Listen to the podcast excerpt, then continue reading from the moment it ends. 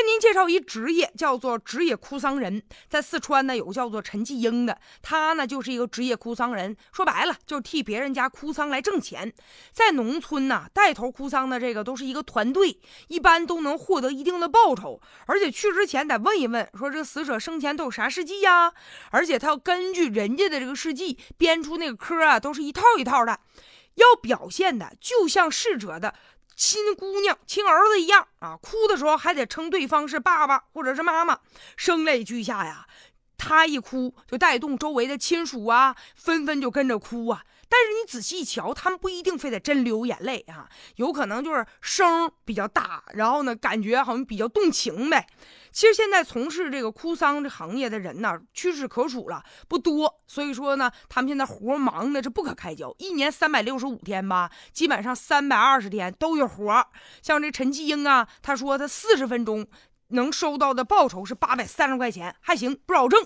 说有很多人呢也指责他，说你看跟人家逝者也没啥关系，上那哭一通有啥意义啊？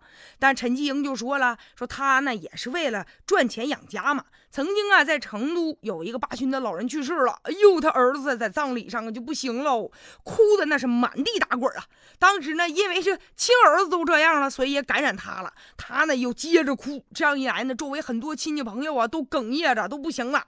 据说这个职业哭丧人呐，他们得有表演的这个能力。啊，他非常的专业。你比如说，能够在这个哭灵的时候瞬间进入到角色当中，说哭就能哭出来啊！而且呢，就围绕着棺木得哭三圈，并且是八拜九叩啊。很多人就时间长总跪着嘛，这腿受不了了，就长了老茧了，实在不行，嗯，就是把这个腿呀就包一块白布。大家也说说难做呀。陈继英呢，他是十八岁高中毕业的时候，有一个邻居去世了，于是邻居他家就搞了这么一个仪式。哎，他就突然间发现了，他很羡慕啊，说你看，如果要是能在这葬礼上哭两声，不但呢能够赚钱，还能白吃白喝，供顿饭呢，他就觉得这个不错。现在他姑娘二十了，技校毕业，也跟着他妈妈一起从事这个职业。上年纪的人呢，就比较尊重他们，管他们叫老师。但也有很多年轻人不愿意从事这个行业，所以说三十年以后还有没有这个职业？了，在他看来也不好说。其实现在职业哭丧人全国各地都有，一般农村地区要比较多。为啥呢？就是也有一些传统思想在作祟。比如有的人就讲究说这儿女双全呢，有的人家可能只有姑娘，或有的只有儿子的，或者是有的人就为了显自个儿家气派啊，用这样的方式来这个把这个葬礼办的感觉好像跟别人不一样，好像花的钱多了。